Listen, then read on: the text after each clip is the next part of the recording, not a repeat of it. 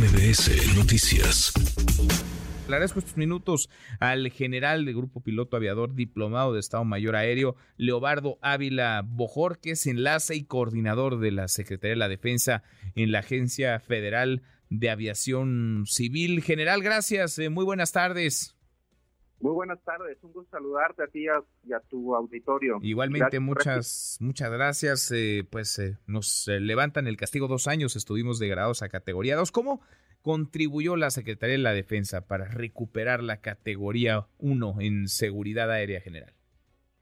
Aquí, aquí es muy importante remarcar que el Ejército y Fuerza Aérea, con el compromiso institucional que tenemos a los proyectos del gobierno federal, obviamente designó un grupo multidisciplinario con mujeres y hombres especialistas, desde pilotos, técnicos, eh, ingenieros en aeronáutica, personal de abogados del Servicio de Justicia, personal médico altamente especializado en medicina aeroespacial. Y todo ese grupo multidisciplinario fue fundamental precisamente para solventar primeramente las 39 no conformidades que se derivaron de un de un programa de revisión técnica que hizo la Administración de Aviación Federal de los Estados Unidos el año pasado.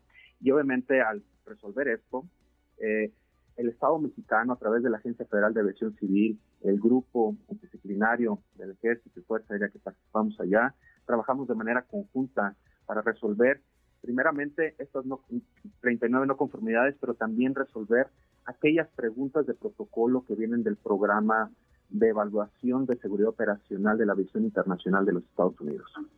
Interesante. Ahora, ¿qué, qué retos había en el, en el panorama? Porque ayer decía el embajador Ken Salazar, el embajador de Estados Unidos en nuestro país, que se superaron todo ello que llevó a la degradación de la categoría, que nos mantuvo dos años en categoría 2. ¿Qué retos se tuvieron que superar en general para volver a esta categoría, la categoría 1? Sí, este, Manuel, aquí es muy importante resaltar que el gran reto del Estado mexicano es precisamente garantizar la seguridad operacional, como tú mismo lo dijiste al inicio de esta entrevista, del pasajero, de persona que requiere viajar. Y eso fue el, gran reto, superar y poder tener todos esos estándares internacionales que nos marca la Organización de Aviación Civil Internacional para estar al mismo nivel que, que lo que demanda la aviación propia, ¿no? Que obviamente la aviación es compleja y obviamente el gran reto fue precisamente retomar todos esos estándares internacionales, armonizarla con nuestra regulación nacional y precisamente poder generar todos aquellos procesos, procedimientos, dárselos a conocer a la industria, la industria poderlos asumir también dentro de sus procesos que tienen y finalmente la propia autoridad aeronáutica ejercer el acto de autoridad precisamente a través de un proceso sancionatorio para aquellas entes o concesionarios que no cumplan con esos estándares internacionales. ¿Qué tan complicado fue, general? ¿Qué tanto eh, la gestión se debió hacer? ¿Qué tanto hubo evaluaciones, revisiones a, a superar? en donde el trabajo coordinado de este lado y del otro en la frontera eh, rindió frutos con esta vuelta a la categoría 1. Definitivamente, aquí primeramente, como lo mencioné, uno de los retos fue superar las 39 no conformidades, aquellos que nos hicieron eh, la Administración de Aviación Federal.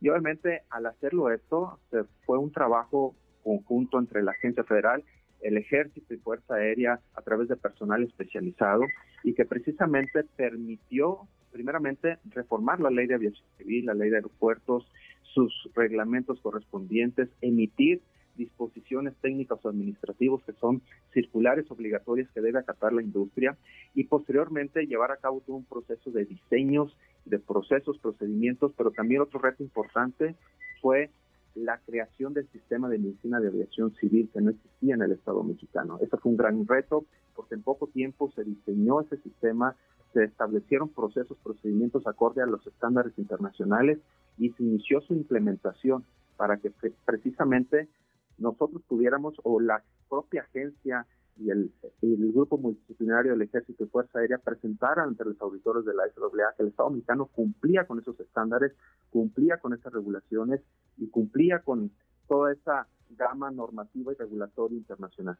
Pues enhorabuena, es una buena noticia para la aviación, sí, desde luego, pero lo será, esperemos, también para los pasajeros, para los usuarios. General, gracias por estos minutos.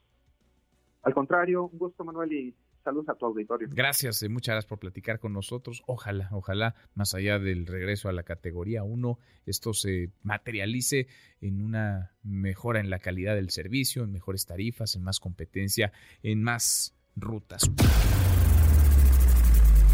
Redes sociales para que siga en contacto: Twitter, Facebook y TikTok. M. López San Martín.